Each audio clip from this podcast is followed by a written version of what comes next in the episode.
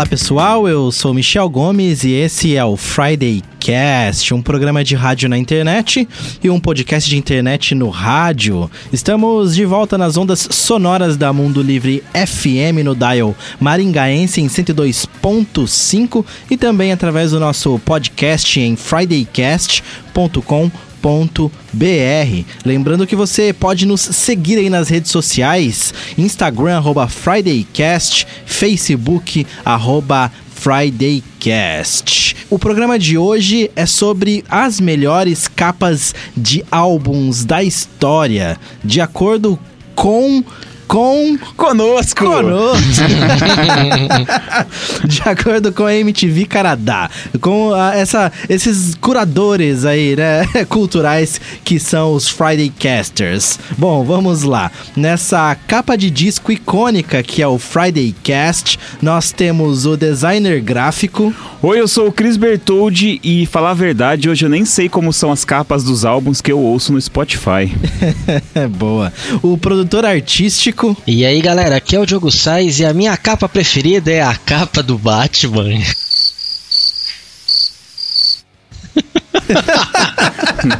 Bota o grilo, Cris, bota o grilo.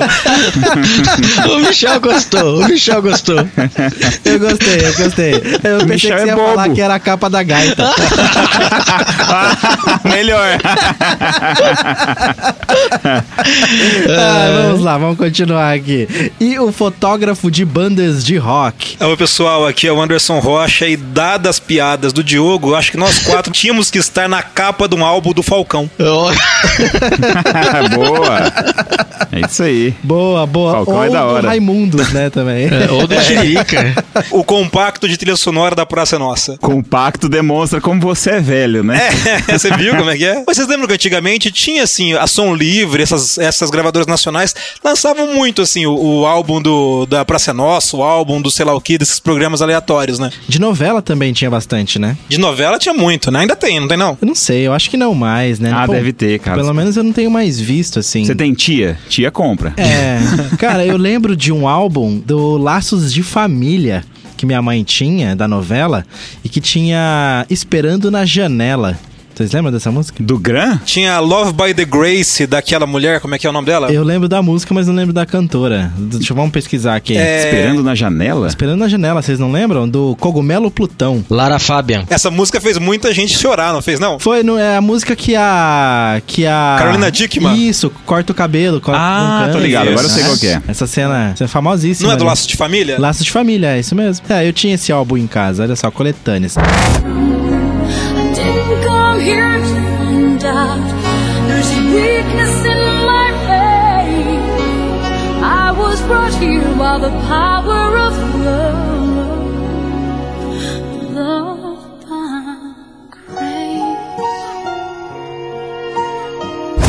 E também tinha aquelas coletâneas do show da Xuxa e tal. Eu tinha TV Colosso em casa. Balão Mágico. Não, Balão Mágico eu tinha os dois primeiros álbuns, Trem da Alegria também. É isso aí, a gente entregando a idade logo no começo do programa. a gente sempre faz essas idiotices. Essa música da Lara Fabian aí, uma vez tinha umas holandesas aí em Maringá e elas tinham uns desafios meio loucos que tinha que fazer umas coisas doidas no país que elas estavam, né? Uhum. E uma das coisas doidas era ela tinha que fazer a barba de alguém. E aí, obviamente, que eu falei, beleza, tamo aí, né? e aí ela, a, uma delas foi lá fazendo a barba e tava filmando para comprovar esse desafio lá depois. E aí o meu brother pegou e colocou essa música da Lara Fabian, deu o play da música. E você começou a chorar. Não, aí todo mundo começou a rir, menos as duas duas, né? Tipo, ah, né? claro, né? Entenderam nada. Aí a gente chorou, mas de tanto rir, né? E eu lembrei disso agora. Mas agora deixa eu fazer uma pergunta mais importante. Essa parte não vai pro ar, é, que, a, que a Natália não nos ouça. Ah, mas vocês estavam você, seu amigo e duas holandesas doidas. Como é que foi isso? é, eu tô pensando nisso também. Explica direito essa história. É, explica, Diogo. vamos ver essa história. Duas holandesas doidas, você e seu amigo. É, isso vai terminar num pornô, com toda certeza. Não, não, mas, mas tinha, tinha mais gente, tinha mais gente. Ah, então, então foi suruba. então deve ter sido pior do que eu imaginei.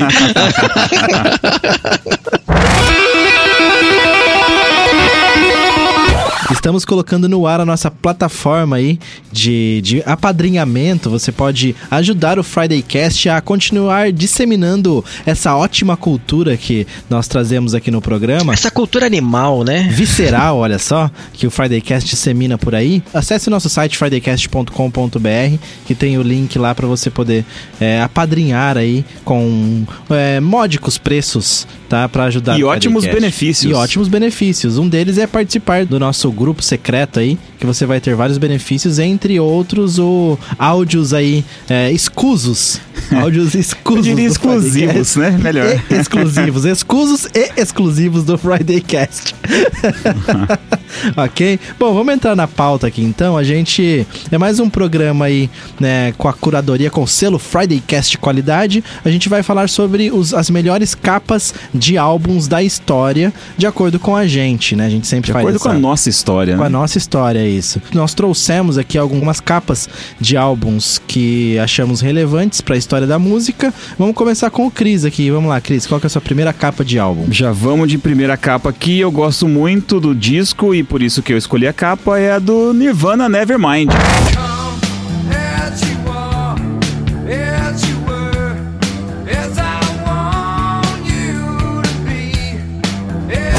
Quem que não lembra aqui, daquele né? neném nadando com a pingola de fora e uma nota de dólar num gancho?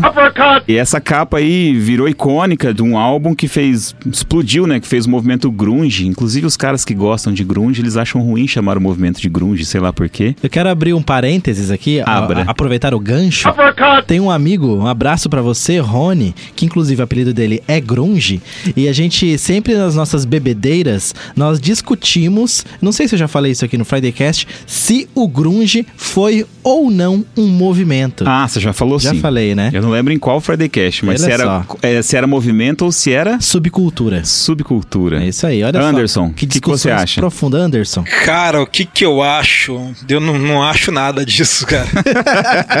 Mas por que subcultura? Já que, já que vamos abrir o parênteses, vamos fazer um parágrafo dentro do parênteses. Por que subcultura e não movimento? Me, me dê um argumento. O Rony fala que o grunge era uma subcultura, né? Porque de acordo com ele, para você ser um movimento, você tem que influenciar outras áreas da cultura e das artes, né? E pra mim, o grunge influenciou e muito outras Pô, áreas, moda, é, moda, enfim, tudo mais. tudo.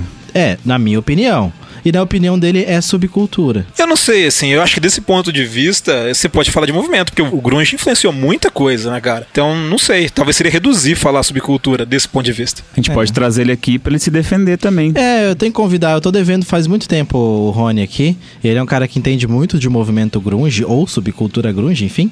Mas eu lembrei disso, mas vamos continuar no Nevermind. Fecha o parênteses. Fechando que- parênteses, o Nevermind fez 25 anos em 2016 e aí refizeram a capa com o menino, né, com a criança que chama Spencer Elden e ele tava falando que ele refez a capa com 15 anos, parece também, e agora no, no, no aniversário de 25 anos ele fez de novo e o pai dele falou que na época o bebê ganhou 200 dólares pra fazer e agora ele ganhou 200 dólares de novo, ou seja, tá sem valor, hein, bro? Essa inflação tá errada aí, irmão. Ganhou duzentinho de novo. E o cara falou assim: não, ó, quero fazer. O Elden falou assim, né? O, o bebê falou: eu, quero fazer pelado, né? Falar, ele tava com. Ele, ele estava lá, Dr. Manhattan? Tava. Aí o fotógrafo falou assim: não, cara, acho que vai ficar meio esquisito fazer você peladão, mete uma bermuda aí. Daí o cara, beleza então, né? Não dá nada. E esse álbum, essa ideia do, do Kurt, na verdade, veio dele e do Dave Grohl, que eles estavam assistindo como que eram feitos partos dentro d'água. E a ideia original era um parto dentro d'água, assim, o Kurt queria um, um bebê saindo, tipo, do jeito que era o parto mesmo. Aí falou, não, vamos fazer um negócio mais metafórico e tal, aí chamou o fotógrafo e fizeram essa foto aí que o gancho com o dinheiro foi colocado em pós-produção. Ele não tá lá na, na foto, né? Foi colocado depois. Ah, imagino, porque seria meio perigoso pro bebê na água com aquele, aquele anzol, né? É, mas pois o é. moleque jogado na água é real. O moleque é, É real. real. Ele foi jogado realmente na, na água ali no Nevermind. Ó, e essa sessão de fotos demorou em 91, né? Feito pelo Kirk Wendell, durou 15 segundos. Foi rapidão. Colocou, jogou o moleque, tirou a foto e o cara ganhou duzentinho. Ah, se a gente for aí é, ver o, o retorno sobre investimento, 15 segundos então é bastante, né? É, pra um, pra um neném que acabou de nascer, né? Dá pra operar da fimose, né? Com esse dinheiro. Você fica pensando agora que esse cara aí que foi fotografado, quando ele. O Nevermind fizer 30 anos, ele vai fazer a mesma foto. 35 a mesma foto. Imagina esse cara com 75 anos, pelado dentro da piscina, tirando foto. Vai ter que fazer uma pós-produção pra apagar o saco batendo no fundo assim. E no final ele vai ter ganhado 2 mil dólares pra fazer todas essas. É, em 100 somando, anos. Somando né? todas. Sabe que essa, essa capa do Nevermind já foi censurada, né? Recentemente rolou uma discussão em algum país do mundo aí reclamando dessa capa. Quando questionaram assim, ah, a gente vai colocar um bebê pelado, né? Não é zoado? Aí o Kurt falou assim: não, vamos fazer o seguinte: coloca um selo de aviso falando assim: se você acha isso um problema, possivelmente você tem tendências à pedofilia. Que é uma baita numa ideia de se fazer. Ó, mas deixa, eu, deixa eu colocar exatamente o que ele falou. Sugeriu colocar um adesivo dizendo: se você está ofendido por isso, você deve ser um pedófilo dentro do armário. Faz sentido. Em 2011, quando foi usada essa imagem da capa para promover o aniversário de 20 anos do, do disco, o Facebook censurou ela. Ah, pode ter sido isso. Mas O que, que o deve Facebook- ser algoritmo detector de pingola? Esse, esse maldito algoritmo do Facebook censura pingolas e também censura peitinhos. Pingolas, drogas, violências e outras violações do termo de uso. Mas é, lembra daquela da vez que censuraram o quadro Origem do Mundo do Kubê? Não lembro, eles censuraram o quadro? Sabe o quadro, aquele, aquele quadro famoso do. Como é que é o primeiro nome do Kubert? É. Gustavo Kubert. Ele pintou o quadro de uma prostituta nua só com as partes baixas dela, só com a genital dela exposta. Esse quadro é famosíssimo. Ele tá no Museu d'Orsay, em Paris. Eu fui lá ver esse quadro. E é um quadro muito legal, um quadro do realismo, assim. E o, foi uma discussão há alguns anos porque o Facebook censurou esse quadro. E aí virou aquela ideia, né? Assim, se devia estar censurado ou não. Porque tem uma genitália feminina exposta, na, mas é uma obra de arte que tá nos museus mais importantes do mundo exposta lá. É, na verdade, a capa do Nevermind foi tirada a foto do menino e de uma menina. O fotógrafo tinha preferido a foto da menina, só que aí a produtora insistiu que a do menino ia ficar melhor e acabou ficando ele, mas foi tirada as duas. Confirmando aí nossa frase de abertura que o produtor tem muita influência aí na capa do álbum do disco, então.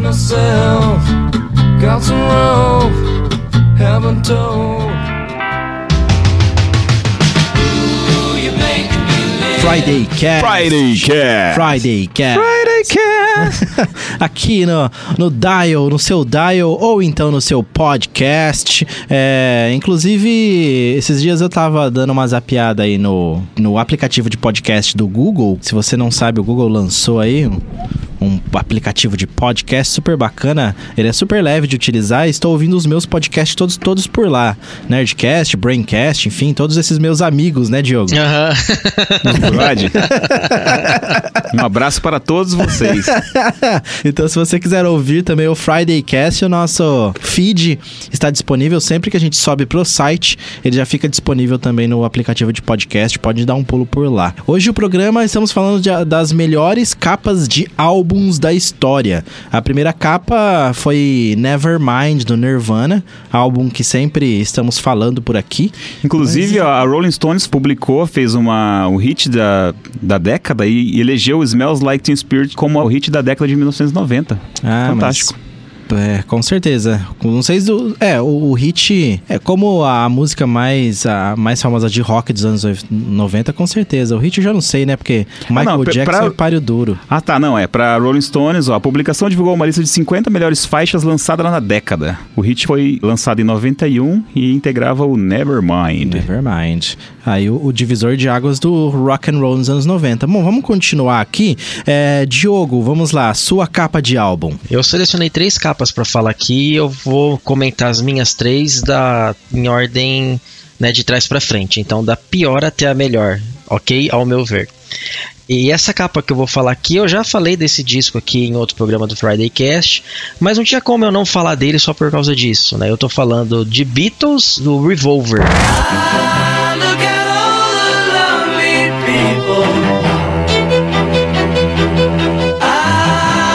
1966. Essa capa aqui do, do Revolver, já que eu tinha falado no outro programa, é que foi feita pelo, por um amigo deles, o Klaus Vormann, um alemão. Mas o que eu não tinha falado, né? Outras informações. O Beatles conheceu o Klaus na turnê que eles fizeram em Hamburgo em 61 e a namorada do Klaus na época largou dele pra ficar com o Stuart que era o baixista do- dos Beatles na época. Ela largou pra ficar com o cara dos Beatles. E aí depois, né, eles acabaram sendo amigos. E até o Klaus tocou com o John Lennon depois no, na Plastic Ono Band. Ele faz participação direta em homenagem aos Beatles aí. Tocou recentemente com a Yoko, com o Sean Lennon, Julian Lennon, né? Fizeram uns bem bolados aí. E ele até hoje o trabalho dele reverbera em cima disso, né? Em cima dessa capa que ele fez do Revolver. Se você não tá associando a capa ao disco é aquela capa toda preto e branco que tem os quatro Beatles desenhados com uma colagem de fotos saindo da cabeça deles.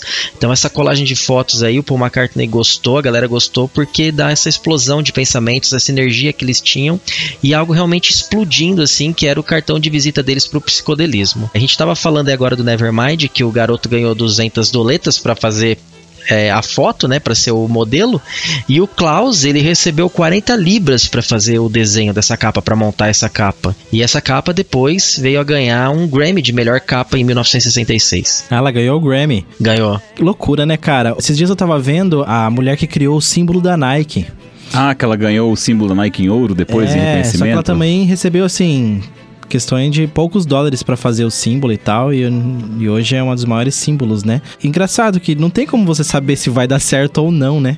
A- a- o designer gráfico ali que você vai criar. hein? O Jerry Siegel e o Joy Schuster também, quando criaram Superman, eu não lembro de cabeça, hein? acho que a gente falou no episódio Superman, mas ganharam micharia, assim, por causa da, da pra vender pra descer os direitos. Na verdade, eu acho que esse, essa visão de que o, o trabalho intelectual ele vale muito, ela é, é recente, né? É. Hoje em dia as pessoas dão mais aí é, importância pro trabalho intelectual e tal do que era dado antigamente, né? Só ver esses exemplos aí tem vários e vários e vários exemplos. Ô, Diogo, uma coisa que eu sempre quis te perguntar, é, você sempre, acho que já é a segunda ou terceira vez que você fala que o Revolver é a porta de entrada aí da psicodelia dos Beatles, né? Eu achava que era o Sgt. Peppers, cara. Mas do Revolver, a última faixa dele, que é o Tomorrow Never Knows, você escuta lá e você vê, é, os caras já estão já estão pensando no, no acid rock aqui, embora nem todas as faixas refletem isso daí. Na verdade, esse movimento dos Beatles para chegar no Revolver começou lá com Help, que ficou conhecido como o disco da maconha. Eles conheceram a maconha com o Bob Dylan. Não é Bob Marley?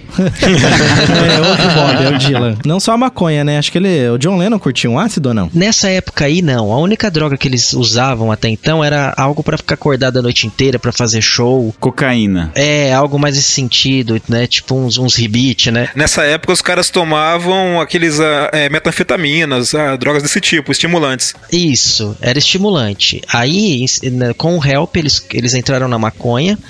E aí, se você repara a capa do Rubber Soul, que foi uma capa acidental, que ficou aquela distorção na imagem deles, é, já traduz esse pensamento que eles tinham. Então, eles estavam querendo fazer música mais madura, eles chegavam a apresentar, o Paul McCartney mesmo, quando ele escreveu Yesterday, ele apresentou pra galera, né, pros produtores, e eles olharam e falavam assim, meu, você não tem nada com yeah, yeah, yeah, não, pra gente colocar aqui? Né? Então, eles estavam nesse movimento, assim, crescente, e o Revolver foi esse cartão de visita deles pro psicodelismo de vez, e aí vem o Sgt. Peppers. Só que, ao meu ver, o Sgt. Peppers, vou falar dele também, já o spoiler aqui, a minha próxima capa, ele teve uma preocupação muito mais comercial de venda, uma maratona de um disco, né?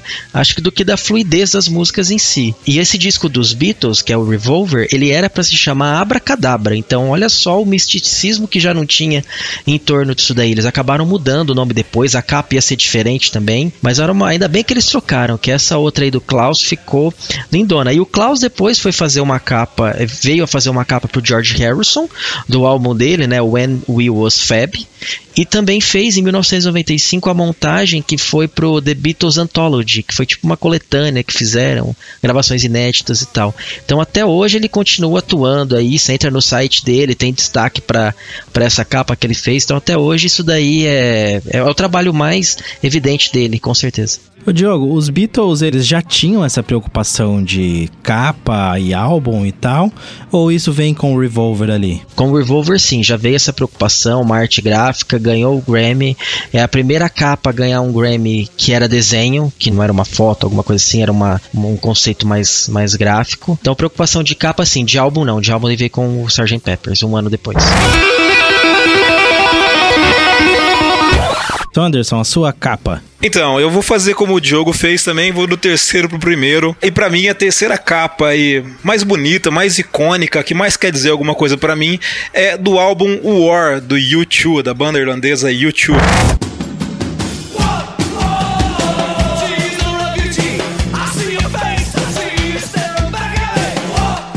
Lançada em 1983, gravada em 82.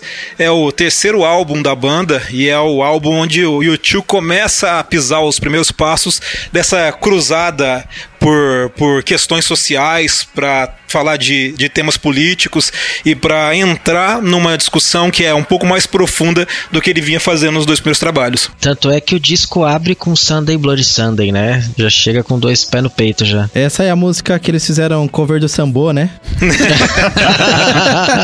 que desrespeito, cara, que desrespeito. Que heresia. Michel. A gente ria, mas ria de raiva. É, ri de De nervoso, nervoso. ri de nervoso, porque... Não, tudo que o Sambô faz é ruim.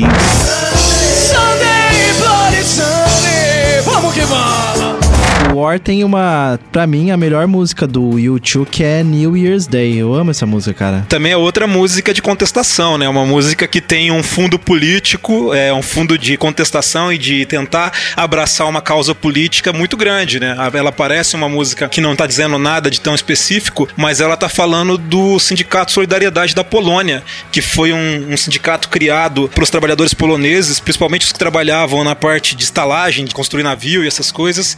No começo dos anos 80, ele, esse sindicato abraçava um terço dos trabalhadores poloneses ah, e fez muita pressão no governo pelo fim dos regimes socialistas que vinham da Rússia, né, derrubando o governo que estava ligado ao comunismo russo e tentando ganhar espaço. Esse regime foi massacrado pelo governo polonês e depois o presidente do, do, do primeiro presidente dessa organização, desse sindicato, o Lítio Elassa, ele ganhou o Nobel em 83 pelo, pelos trabalhos dele, pela tentativa de unificar os trabalhadores, reivindicando melhores condições de trabalho para os trabalhadores da Polônia. E é disso que fala a música. A música é uma música que está dando apoio, dando suporte para esse movimento social.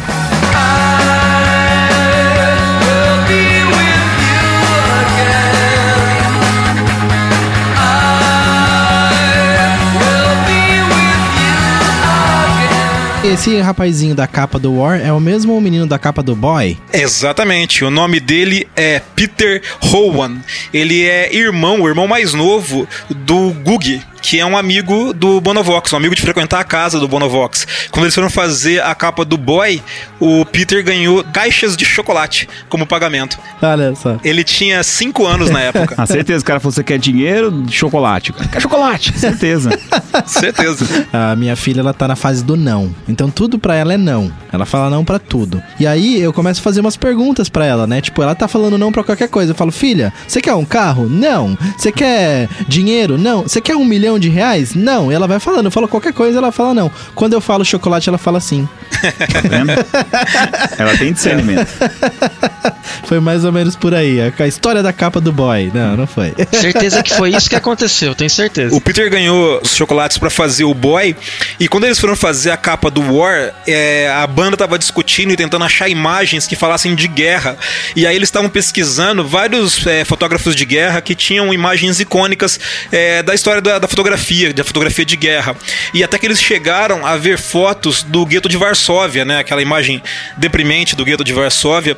E, e eles começaram a pensar nas crianças naquela situação. E aí eles pensaram por que não trazer de volta o Peter para fazer, encenar uma capa de uma criança na guerra. E aí você pode ver que na capa ele tá exatamente na mesma posição que ele tá no Boy, mas com outra expressão facial, né? Com a, a testa franzida, com o olhar mais compenetrado, mais sério e com um corte na boca, né? Como alguém que tá participando de algum conflito apanhou por causa disso.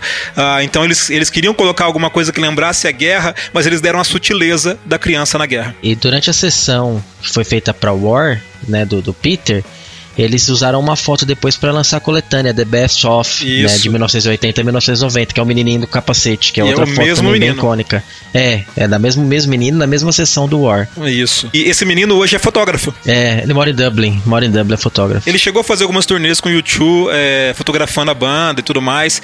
Ah, ele, ele chegou a participar de alguma maneira da banda. Ah, que legal. E você achando que é sobrinho do Bonovox ali que pegou só por tirar uma foto que tava ali do lado? Não, ó, tem história atrás disso tudo. Tem chocolates. Mas é, é legal isso, a- o YouTube tem essa sensibilidade de retratar a guerra, ah, quer dizer, tentar fazer uma imagem icônica de guerra, mas buscar um outro lado, né? Assim, você consegue enxergar essa construção dos caras de pensar alguma coisa, pensar nas crianças na guerra e trazer o menino de volta pra colocar ele naquela situação de inocência da criança, né? Que já tinha sido mostrada no boy, mas é, essa, essa inocência meio que transformada pela expressão facial dele, pelo corte na boca que ele tá apresentando na imagem ali. Então, assim, é, a, a capa fala muito do que é a banda, né? Que é uma banda sensível, que é uma banda que tem é, essa, essa pegada mais leve, mas que ao mesmo tempo é uma banda que engaja, né? Que a partir dessa leveza dela tenta mostrar o lado mais difícil do mundo, mas tenta fazer crítica junto com a parte bonita, com a parte graciosa da música. E aqui ó, a criança tá com a mão atrás da cabeça, tipo rendido, né? É, é a mesma posição que ele tá no boy, só que é mais fechada aqui. É, muita gente hoje em dia reclama do Bonovox, né? E Michel, vezes- inclusive. É, às vezes fala que ele é um cara bem chato e tal, não sei o que, e que Uhum. ele quer salvar o mundo. Mas o, o YouTube dos anos 80 ali é uma puta banda legal do caramba, assim. Uhum. Eles lançaram álbuns muito bons nos anos 80. Nos anos 90, daí eles deram aquela escorregadinha, o Zorropa ali. É, o pop. o pop. Pra, mim, eletrônico junto, um negócio. Desnecessários, mas enfim. Completamente. mas o YouTube dos anos 80 é sensacional. Isso é de outra geração, Michel. Tem que entender, a galera deve ter gostado na época aquilo. Pode ser. Essa crítica ao Bono, eu entendo e tudo mais, não, não, não acho que todo, todo mundo tem direito de criticar. Mas, puta, é um cara que tem um baita sucesso, que enche arenas no mundo inteiro, que tem acesso a líderes mundiais e tenta fazer alguma coisa, sabe? Assim, eu acho legal o cara participar de alguma forma. Ele tem uma ideologia, ele pensa do mundo de uma forma e ele tá incomodado com as coisas. Então, assim, não, eu, eu prefiro o cara que seja ativista, que tenha consciência do ativismo dele, que saiba o que é o ativismo dele, independentemente de qual que seja o ativismo, mas ele tenha consciência daquilo e que vai pra briga, não fica sentado só ganhando dinheiro. Acho que o cara tá, tá certo. Quando ele cantou Sunday Bloody Sunday, porra, você tem que pensar que ele tá cantando em 83, cara. O massacre das crianças lá em Derry, na Irlanda do Norte, foi em 72, tá muito próximo. E as tensões de. de. de. de, de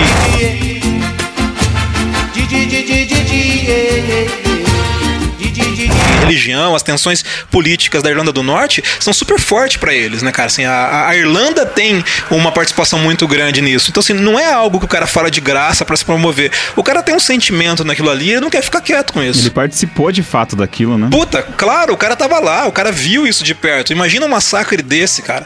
Então, assim, é, não é uma coisa à toa. O Bono, apesar dos problemas, eu acho que é um cara que tá tentando participar de alguma forma. É, mas o que eu, o que eu acho o maior problema do Bono é aquele óculos dele, cara. Puta mau gosto pra óculos, hein?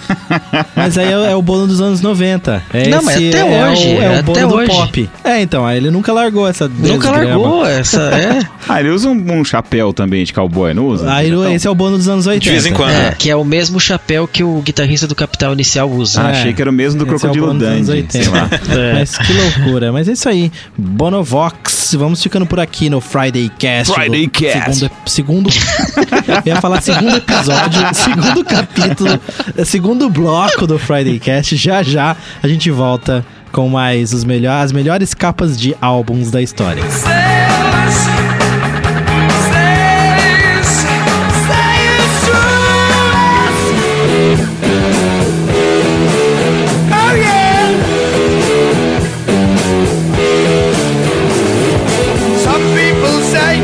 Estamos falando hoje sobre as melhores capas de álbuns da história. Já falamos aqui sobre Nevermind, já falamos sobre War do U2 e já falamos sobre Revolver dos Beatles. É isso aí. Lembrando que você pode nos seguir nas redes sociais Fridaycast, Instagram, arroba FridayCast, Facebook, arroba FridayCast, ou então dar um pulo no nosso site fridaycast.com.br. Vamos continuar na nossa lista, agora é a minha vez e eu vou fazer é, como o pessoal aí, indo na ordem crescente, é isso? Né? É, e do terceiro pro, pro primeiro álbum aí, Vamos de. Eu vou de David Bowie é, e Aladdin Sane.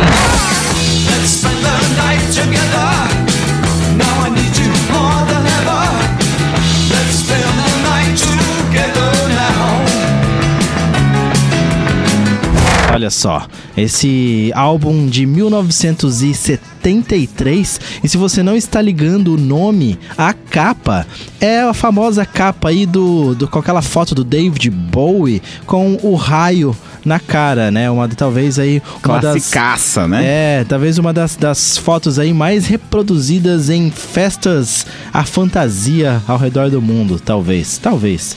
Sem, não, não temos dados, mas estou afirmando aqui. Segundo o Fridaycast, é. É isso aí, essa capa é uma capa famosíssima, é do sucessor aí do The Rise and Fall of Ziggy Stardust and the Spiders from Mars, que Baita é o, talvez o álbum mais famoso do David Bowie, ou que pelo menos alçou aí o David Bowie ao patamar de semideus da música mundial que é hoje, que é de 1972, e o Aladdin Sane é de 1973. O Aladdin Sane que é aí, digamos, uma evolução do Ziggy Stardust, né? O Ziggy Stardust, pra quem não sabe, é um alter ego do próprio David Bowie, é um personagem do David Bowie, né? Dizem as más línguas aí que avô do Marilyn Manson, olha só.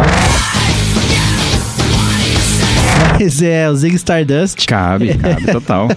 é, o Zig Stardust, ele era esse alter ego do David Bowie e o Aladdin Sane, nas próprias palavras do David Bowie, é apenas o Zig Stardust indo à América. Ah, o Merlin Mason parece o David Bowie com peitinho e cantando metal. É, é. Não, é totalmente baseado ali no, no Zig Stardust, né? na- nesse personagem do David Bowie. Até a lente branca lá, sei lá, acho que o David Bowie já usava isso ou não. O, não, o David Bowie ele tem os olhos diferentes. É a mesma cor, sabia? Mas ele tem um negócio que a pupila de um é maior que a do outro, dá a impressão que, é, que é- são cores diferentes. Ah, pode ser. Porque tem uma doença, né? Tem uma doença que as pessoas. Eu tinha uma amiga de adolescência que ela tinha. Heterocromia, chama isso. Isso. É, eu tenho uma ex-aluna, que agora ela é policial. Policial, alguma coisa. E ela tem um olho de cada cor, mas bem, um é bem azul e outro é bem castanho, assim. É legal, é legal, é, eu acho é, bonito. É, é diferente, é diferente. Mas eu também já fui atrás de, de ver essa história do David Bowie e falando que o olho dele era de uma cor e outro Não de foi numa outra. briga essa história, não é? É, acho que é. Daí É? ele perdeu o movimento de uma das pupilas lá e uma tá sempre aberta. Uhum. Então dá a impressão que é de outra cor, mas não é. É- Elas são. Só é a pupila que uma fica sempre aberta e outra se mexe. Ah, tá certo. Ele levou umas pancadas aí, né? Ah, vida louca, né, meu? Vida Os caras comem até cocô do outro. O Frank Zappa, né? ah. A gente, ah, pode- a gente chega, tem que fazer um Friday Cast, anotem aí sobre as loucas histórias do rock, né, cara? Nossa, tem pegar aquele, aquele. Mate-me, por favor, lá o livro. Ah, verdade, Escrever aqui, a gente vai ser censurado. A gente é expulso da rádio. Se ler até o- a vigésima página, a gente é demitido da rádio. Ai, ai. A imagem, essa foto aí, ela foi, foi fotografada, o David Bowie foi fotografado pelo fotógrafo Brian Duffy, que ele é- é um fotógrafo que fotografou muitas personalidades aí nos anos 70, é, como o Arnold Schwarzenegger, por exemplo, o próprio John Lennon, enfim, vários outros, mas ele é lembrado por essa icônica capa do Aladdin Sane aí do David Bowie. E olha só, eu achei muito, muito legal essa frase do filho do Brian Duffy, que de acordo com o filho do Brian Duffy, a capa do Aladdin Sane é a Mona Lisa do pop. Olha que legal. Olha só. Boa analogia. Eu também acho, cara. Acho uma boa analogia mesmo. Acho legal. Ótima frase aí do Chris Duffy. É, virou até emoji, né? Essa é uma imagem muito representativa da cultura pop, né? Pra várias referências que você quer fazer, você vai usar essa imagem em diversas situações, assim. E todo mundo consegue associar ao elemento do raio ali com um boi. Ficou assim, é famosíssimo, extrapolou, na verdade, a capa do disco, né? Ele tá bem andrógeno nessa capa, né, meu? Uhum. E, e eu não tinha prestado atenção ainda como tem um líquido ali na clavícula dele, como se fosse um choro ali, né? Um negócio Escorrendo alguma coisa. água. É. É, o choro ele foi adicionado pelo fotógrafo. A ideia da capa é do próprio David Bowie, a maquiagem em si. E aí quem teve a ideia do líquido ali foi o Brian Duffy. O David Bowie deu essa entrevista. Ah, porque ele é a saboneteira. Verdade, verdade. É verdade. Uma curiosidade legal dessa capa é que apesar de ela ser muito famosa, o próprio Bowie nunca usou essa indumentária, essa cara do, do Alan Sane em shows. Ah, você tá zoando. Sério? Nunca foi a festa fantasia nenhuma de não, David não, Bowie. de acordo com Ah. as fontes que eu tenho aqui, não. É uma curiosidade interessante. Mas ele tá andrógeno porque é, é o Zig Stardust, né? Sim. O Alan Insane é o Zig Stardust. Só que aí, digamos, me- um pouco menos andrógeno pra não chocar a América conservadora dos anos 70. Só fazer uma, uma referência, vocês assistiram Deuses Americanos, que é a série que o- a Amazon tá adaptando da obra do Neil Gaiman? Não, Não. infelizmente eu não consegui Não, assistir assisti, não. ainda também. Só teve a primeira temporada por enquanto e é bem razoável, assim, não, não, não acho nada demais. Mas é, os deuses americanos têm lá os vários deuses tal, e, e tem os deuses modernos. Um dos deuses modernos é a mídia, né? Assim, os meios de comunicação de massa, que é a atriz Gillian Anderson, que faz esse deus, que é a Scully do Arquivo X. Ah, e aí, quando ela vai aparecer, ela sempre aparece como um personagem representativo da comunicação de massa. Então, a primeira vez que ela aparece na série, ela aparece como a Lucy do Everybody Love Lucy, I Love Lucy, não lembro. Aquele primeiro é considerado o primeiro sitcom, né? Que é um personagem muito icônico da televisão americana. E acho que a segunda vez que ela aparece, ela aparece como David Bowie usando essa maquiagem para representar o outro personagem icônico da cultura eh, de massa. David Bowie extrapolou aí as, as ondas do rádio, enfim, da música e foi pra cultura pop. Carimbou aí seu passaporte na cultura pop com o Alan E o próximo álbum também é um álbum que eu falei aqui dos discos das nossas vidas e é o Melancholy and Infinite Sadness.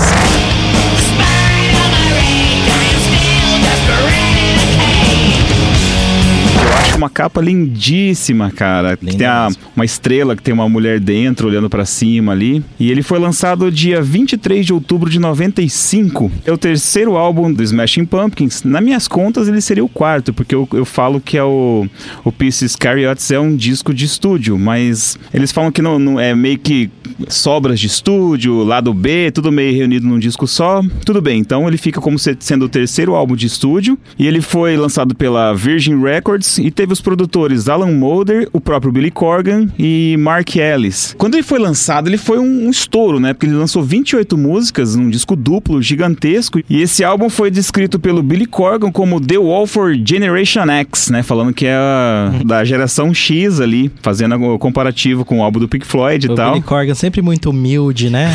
É. Ele se auto-intitula o cara fodão, né? Ele, ele é bonzinho também no- nos palcos. Eu assisti um show deles em São Paulo. Cara, o, show foi tenso, assim, porque ele tava bravo com alguma coisa. Ele praticamente fez quase todo, toda a música. Ele olhava pra trás dava esporro em alguém. E foi aquele que ele veio com a formação que só ele era da banda. As clássicas que eles tocaram foi tudo em versão carnaval. Tipo, vamos tocar essa porra logo pra, pra passar rápido. E tocou Oceania. Sei lá, eu nem ouvi esse disco Pô, e é tal. um descasso, cara. Então, eu preciso parar pra, pra ouvir Descasso ele, mas mesmo. ele tocou como se, como se ele tocasse aqui todo fim de semana, assim, sabe? Entendi, entendi. Daí eu falei, puta, que cara cuzão, né? Aí no outro ano eles vieram de novo, daí eu falei pra Jane, Jane, não, não vamos não, né, no show. Aí eles fizeram o show, aquele show, tipo, Só pra com os fã, é. Essa capa em específico, ela foi criada pelo John Craig, que é um artista que ele faz colagens. E na real não, era, não foi a primeira opção da banda. Eles queriam um outro artista que o cara cobrou uma fortuna pra fazer uma- umas fotos, né, do jeito que eles estavam querendo. Aí eles, ah, não, deixa quieto. E o produtor falou: "Meu, eu conheço um cara que faz um- uns recorte cola da hora aí". Aí trouxeram pra perto do Billy Corgan lá. Aí ele apresentou a, a parte da, da obra dele como ele trabalhava. Meu, Billy Corgan começou a pirar e o contato da época, ó, pra você ver como a gente tá mais em 95, né? O Billy Corgan fazia desenhos e mandava por fax por cara. Ó, pensei nisso aqui, nessa ideia e tal. E em 2008, o John Craig foi. Fizeram uma entrevista com ele e falaram assim: Meu, como que essa capa foi montada, né? E ele se negou a falar. Ele falou: "Não, não quero desconstruir a capa, porque vai tirar o vai tirar o tesão da capa, né, da, da história, tal, não sei o que lá". Mas aí em 2012, ele deixou umas referências e a galera descobriu que ele pegou uma figura de chamada A Lembrança de 1787 de Jean-Baptiste Greuze, acho que não sei como é que fala isso, deve ser francês essa porra. Greuze, Greuze e uma pintura em óleo e tal, e outra imagem de Santa Catarina de Alexandria. Ele recortou o corpo de uma, colou a cabeça do outro e colocou dentro de uma estrela, que é pra falar que. Ah, as metáforas que o Billy Corgan queria passar e tal. E esse álbum, como ele tem dois discos, um é falando sobre o dia, né? E o outro é mais falando sobre a noite. E ele é meio que um ícone pra, pra nossa geração, assim, de- as explosões adolescentes, as coisas todas, assim, as angústias e tal. E o primeiro disco chama Down to Dusk e o em vinil, ele foi lançado em quatro discos e eu ainda tenho que comprar esse disco. Eu tinha ele em CD, Cara, emprestei ser para bonito, hein, alguém cara? Em e essa pessoa não me devolveu. É o rancor que eu tenho. Mas eu vou comprar ele em vinil também agora. E em vinil é lindaço, cara. Mas é, você sabe quem é a pessoa que você emprestou e não devolveu? Não, se eu soubesse, tinha ido na casa do cara já. é, quer falar, se soubesse, denuncie agora. Aproveite esse É, isso espaço. que eu Ó, esse se você e- pegou meu Melancholy Infinite Series, por favor, devolva. Eu sei que pode estar num estado deplorável, que geralmente as pessoas não cuidam, mas devolvam. Só pra eu ter ele de volta. Eu fiquei sabendo, era CD? CD. Eu fiquei sabendo que virou raia de bicicleta, ô Cris. Nossa. E era aquele CDzinho ainda. Você lembra quando o CD duplo tem. Tem um que tem a caixinha, que é de duplo mesmo, como se fosse duas caixinhas coladas. E tem um que é dois numa caixinha apertadinha. Era, o, era, o, era o, o gordinho mesmo, aquele que são duas. Eu ganhei de aniversário esse CD. Ele tinha um peso emocional, mais do que eu comprar ele agora. Mas tudo bem. Hoje o programa é sobre as melhores capas de álbuns da história, de acordo com o nosso ótimo gosto aí artístico musical. Vamos continuar aqui então, Diogo, vamos lá, sua capa. Minha capa número 2 da minha lista é o Sgt. Pepper's Lonely Hearts Club Band, um disco de 1967.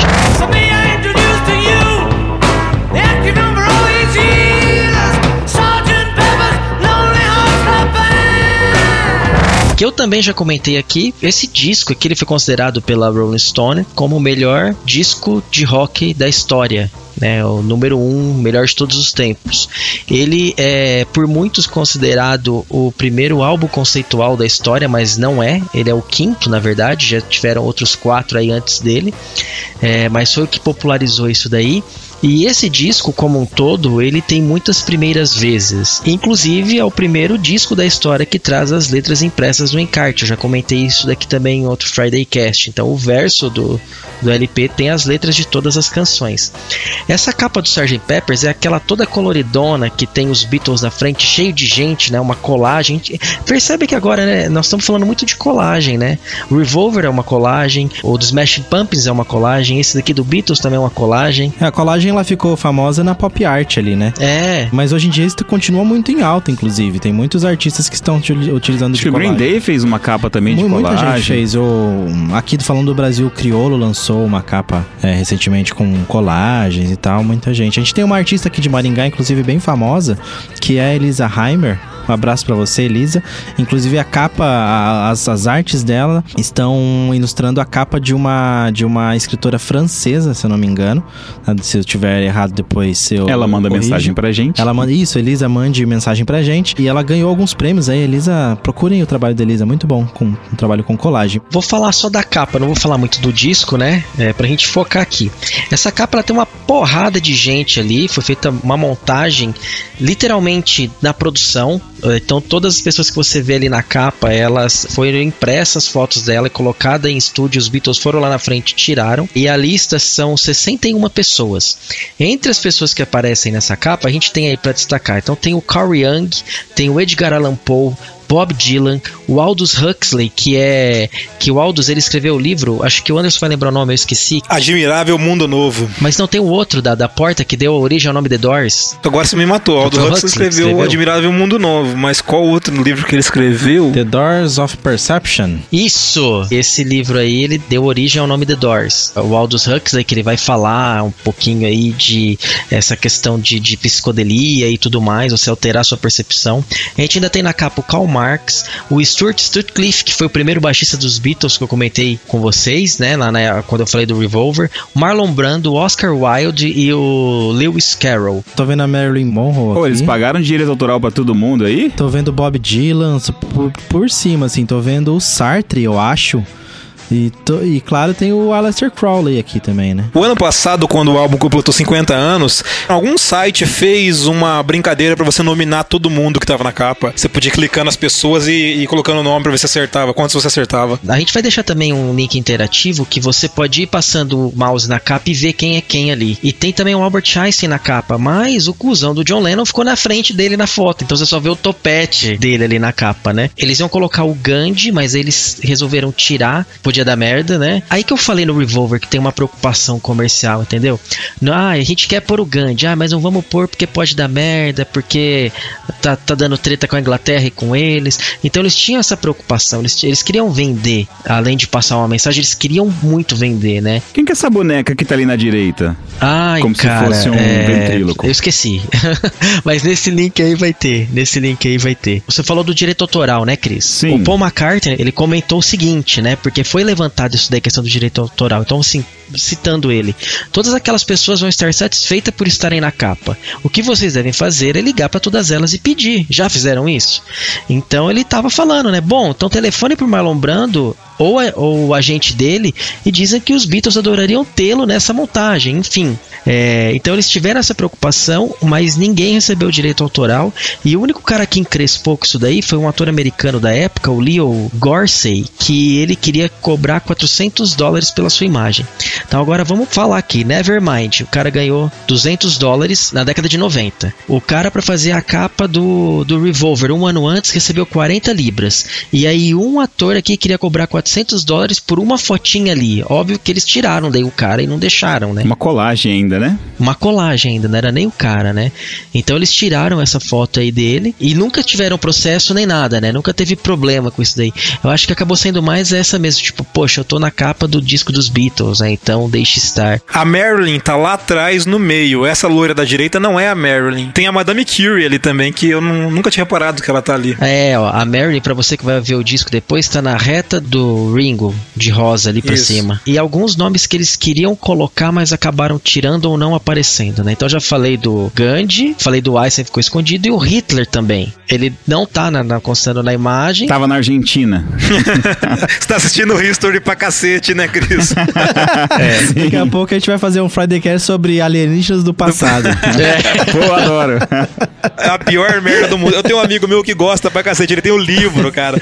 Eram os deuses astronautas? Não, ele tem o, o livro do Alienígenas do Passado. Ah, tá. Com o Giorgio Tsoukalos. Aham. Ah, mas enfim, o Hitler ele não tá nem na foto de bastidor, porque já foi tirado antes mesmo de começar a sessão. Então nem nas fotos de bastidores você consegue ver a imagem do Hitler. As outras você vê. Você pode ver que a galera que produziu essa foto tinha um bom departamento de vai da merda, né? Tinha, tinha mesmo. é, gestão. Porque o departamento de vai da merda é uma coisa que faz falta em muitas situações. Gestão de Sim, crise. Ó, Tem o sim. Lawrence da Arábia ali também, ó. Legal, puta, cara. Sensacional essa capa. Essa capa é demais. Bom, eu vou falar rápido dessa porque eu quero falar mais da primeiro lugar. Mas a meu segundo lugar é o álbum Wish You Were Here, do Pink Floyd. É o nono álbum de estúdio da, da banda de rock progressivo. Foi lançado em 1975 e é o primeiro sem o Sid Barrett.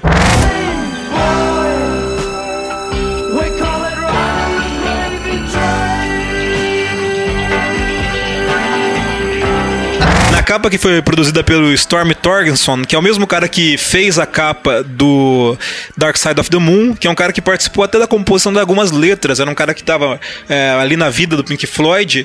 Ah, eles queriam mostrar, queriam retratar a ideia de pessoas vazias, de pessoas que, que não estão preocupadas com o outro, pessoas que têm preocupações com coisas que não estão mais ligadas ao, ao emocional, ao contato, e sim com o dinheiro, com a indústria. É um álbum que, quem conhece o álbum do Pink Floyd, critica bastante a indústria musical, né? Tem músicas para criticar as gravadoras, para criticar o, o- a troca da arte pela grana. É um álbum que o Pink Floyd resolveu criticar isso. E aquela capa sensacional em que tem dois caras de terno, ah, com cara de executivos ou com cara de alguém importante, se cumprimentando, mas um deles está pegando fogo.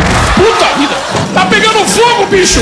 Essa capa foi tirada foto nos estúdios Warner. São dois dublês que fizeram fizeram ali a imagem da fotografia. Inclusive, um deles é, teve o rosto e os bigodes, que eram muito populares na década de 70, queimados, porque o vento não ficava é, para trás do, do dublê que tava pegando fogo, ficava indo pra frente, então queimou o rosto do cara.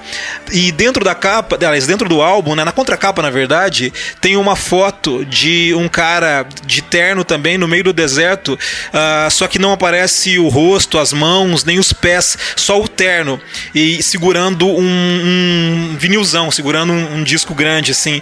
Ah, e aquela, aquela foto é, nominada, né? O vendedor sem alma, o vendedor sem, sem existência, uma coisa assim, que eles estão querendo querendo criticar a ideia da vendagem, a ideia dos caras que estão mais preocupados com o dinheiro. Então esse é um álbum que tem essa pegada assim de crítica ao mercado fonográfico. Essa capa é linda, né, Essa cara? capa é legal, cara. As capas do Pink Floyd sempre são muito boas também. Tem documentários na internet pra falar dessa capa e assim, é, ele vem correndo, pegando fogo e o outro cara tá ali parado esperando a- o cumprimento. E aí ele para por aqueles um segundo, um segundo e meio e, e fica calmo e faz o aperto de mão, mas e já salta a mão e sai correndo de novo pra apagar. Então assim, é aquele momento da fotografia que, que foi produzida que ela é, ela pega o retrato parado, mas a cena toda é uma cena de desespero, né? Tem um cara pegando fogo ali. Sensacional. O dublê é, da capa é o, é o famoso morreu, mas passa bem.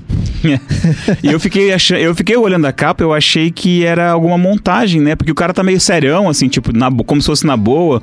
E geralmente esses caras que pegam fogo, eles passam aquele monte de gel, colocam um monte de roupa. E a impressão que dá é que o cara simplesmente tá. Jogaram um álcool no cara e tacaram fogo, assim, negócio. Meu, tira a foto rapidão que o cara vai incinerar mesmo. Eu vou pra primeira da minha lista aqui, que é talvez, talvez a capa aí de disco mais famosa do século passado, que é Velvet Underground and Nico, a famosa capa da banana. A banana do. Andy Warhol. I'm waiting for my man. O Velvet Underground tem uma trajetória engraçada no mundo da música, que eles, é, quando lançaram os discos, eles eram os famosos Ken. Né? As pessoas não ouviam Velvet Underground, inclusive o Brian Eno, ele deu uma declaração em 1982 que ele disse o seguinte: o álbum ele vendeu apenas naquela época tinha vendido até então 30 mil cópias, olha só, o Velvet Underground and Nico. Só que ele disse que o álbum ele é tão relevante que todos aqueles que compraram uma dessas 30 mil cópias deram início a uma banda. Que frase impactante do Brian Eno. Mas a capa ela é muito lembrada por ter sido feita pelo Andy Warhol, né? Que é aí talvez o, o- o- não sei se posso chamá-lo assim, mas o pai da, da pop art, né? Ou um dos, dos mais famosos aí da pop art, que fez aí entre outros aquele álbum também, aquela obra, né? Dos feijões, né? Aquela obra dos, dos A sopa de feijão? a sopa de feijão, isso. Lata Muito de sopa de lembrado. feijão. Campbell, Da la- sopa. isso, das, das latas Campbell. Isso. O Andy Warhol conhece o Velvet Underground ali em Nova York e resolve apadrinhá-los. E é o famoso, o grande produtor musical que nunca apertou um botão de play, olha só que loucura. E o nome dele. e o nome é Andrew, Andrew Warhola que assim? Jr. é o nome do cara, velho. Ah, ele morava em Hollywood? É, no pau sagrado. Não, ele é de Pittsburgh.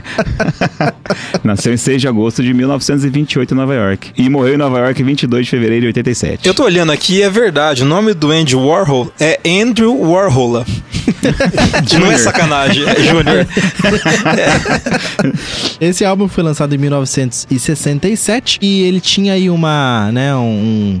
É, um adesivo, uma... uma Decalque. um decalque que você puxava a banana e ela mudava de cor. Olha E ela descascava, não era? Alguma coisa assim? Isso. Tirava a casca dela. Descascava pô, a pô, banana. capa legal. Esse, esse Quer dizer, o Andy foda. Warhol fez uma capa pra descascar a banana. Isso, É, você descascava a banana. Tá certo. O, o Velvet Underground, ele, ele, na verdade, ele é muito relevante pro mundo da música, porque ele influenciou uma pancada de bandas que vieram depois deles. Então, tipo, eles não foram famosos na época. A galera, o, o mainstream não ouviu o Velvet Underground, mas a galera do rock and roll ouvia os caras e eles influenciaram monte de gente legal, inclusive o próprio Brian Eno, que foi, entre outras coisas, aí, produtor dos, dos álbuns do U2, o Joy Division, então nem se fala, totalmente calcado nos álbuns do Velvet Underground, enfim. Pós-punk deu de braçada ali ou não? Nadou de braçada no Velvet Underground pós-punk com as suas temáticas ali, né? Até essa temática, o Velvet Underground e Nico, ele traz temáticas é, como drogas, prostituição, sadomasoquismo e desvios sexuais, por exemplo. Né? Então era um álbum bem forte ali pra época e continua sendo forte até hoje. O Velvet Underground e Nico, a famosa aí, capa da banana, álbum da banana. Você provavelmente deve ter visto por aí. Hey,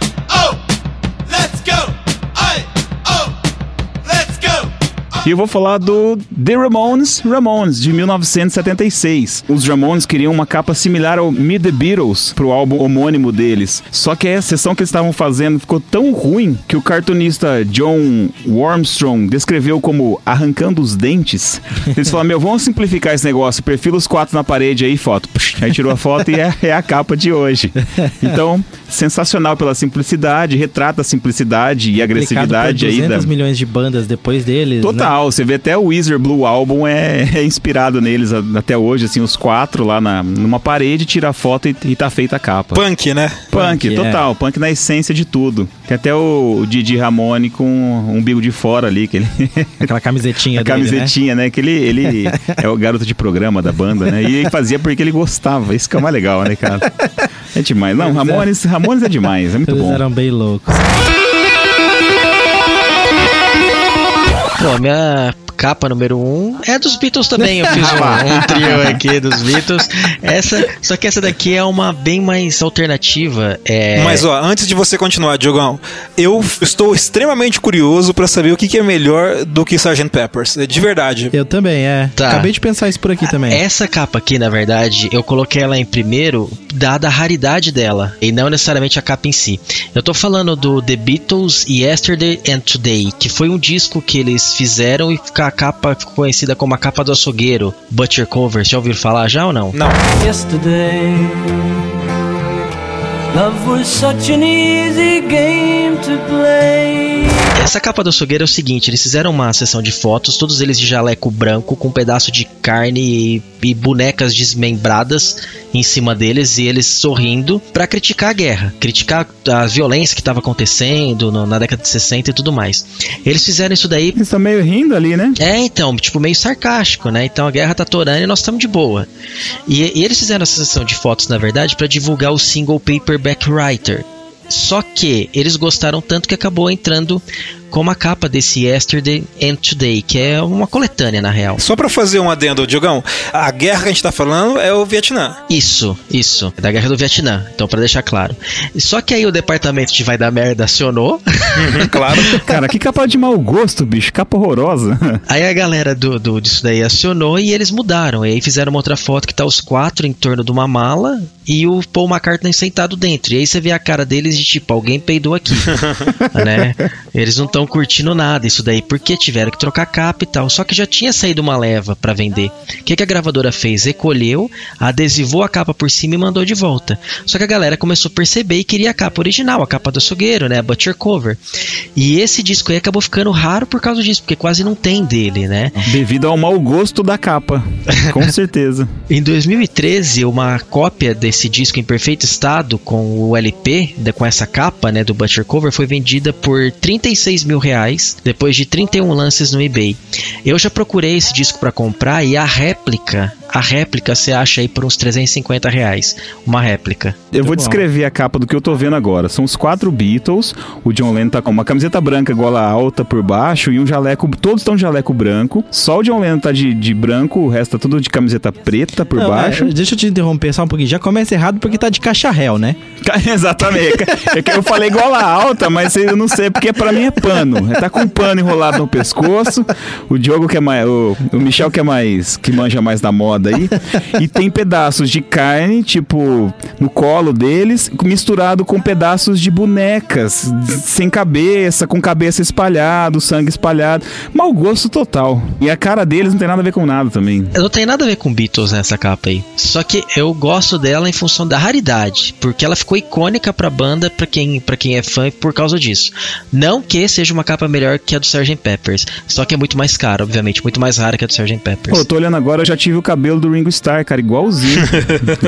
Eu tô olhando ali. agora e eu já tive cabelo. e ponto final. Boa, vamos, vamos pra capa do Anderson agora. Anderson, só a última capa. A minha capa, a minha primeira, primeiro lugar no meu top 3 aqui é a capa do Rage Against the Machine no seu álbum de estreia de 1992, também chamado Rage Against the Machine.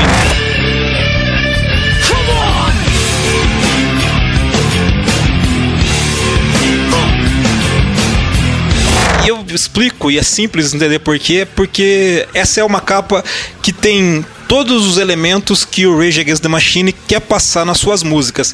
É uma capa que transmite a crítica social que o Rage tem no, nas letras e até na música deles, que é bastante pegada, bastante forte. E essa capa é aquela que mostra um monge ah, no Vietnã do Sul, na época, um monge chamado, me perdoem a pronúncia, Thich Quang Duc, que era um monge de 65 anos que, em protesto ao presidente daquele país em 1963, ah, resolveu fazer uma autoimolação. É, eles estavam caminhando na capital do país, fazendo protesto silencioso, ele e outros monges, até que em certo momento ele senta no meio da rua, dois monges jogam gasolina, encharcam o corpo dele de gasolina e ele, com um fósforo, taca fogo no próprio corpo. Ah, é uma imagem muito, muito forte, uma imagem chocante até para quando você olha ela, ele está em, em lótus, né, com as pernas cruzadas, em posição de meditação, sem exprimir nenhuma feição de dor, de desespero, nada, ele está plácido ali, ah, ao mesmo tempo ele está pegando fogo e está morrendo uma morte extremamente agonizante. E uma das coisas legais desse evento é que antes de morrer, as pessoas que estavam lá registraram as últimas palavras dele, e ele disse o seguinte: Antes de fechar meus olhos e me dirigir à visão de Buda, eu peço respeitosamente para o presidente Nho Jin Jen tenha compaixão em relação às pessoas da nação e melhore a igualdade religiosa para manter a força da nação eternamente. Eu peço para que os veneráveis reverendos, membros da Sangha e os budistas se organizem de forma solidária para fazer sacrifícios como forma de proteger o budismo. Depois disso, ele tacou fogo no próprio corpo. Caramba, Pesadíssimo, né? pesada demais. Eu já comentei aqui que o álbum do Pearl Jam tem é um ótimo debut, né? Só que esse aqui, esse aqui do Rage também, pelo amor de Deus, né? Detona. Nossa É, senhora. detona, já chega. Eu acho que é um outro É lindo, né, cara? na pauta dos melhores debuts da história, É. né? É, com certeza. E só pra complementar a história, porque eu acho ela muito legal e ela fala de alguma coisa importante da geopolítica mundial, o Kennedy, o presidente Kennedy, ah, é, ficou assim chocado com o ato do monge e pediu pro, pro presidente da- do Vietnã do Sul intervir em favor dos protestos que estavam acontecendo e começasse a negociar com os budistas daquele país para atender as demandas dele, porque aquela foto chocou o mundo. O próprio Kennedy disse que o século passado não ia haver uma imagem tão forte como aquela. Ah, e para complementar também, a, a- a fotografia que correu o mundo inteiro foi feita pelo fotógrafo Malcolm Browen.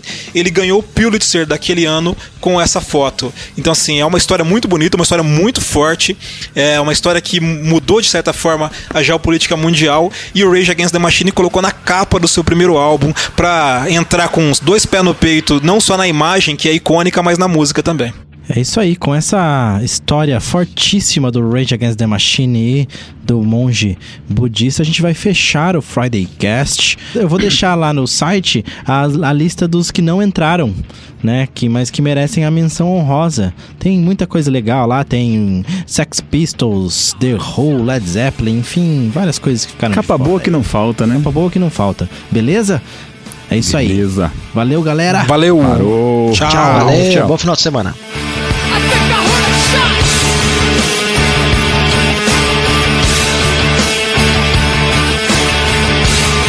O Friday Cash foi editado por Audiotune. Acesse audiotune.com.br.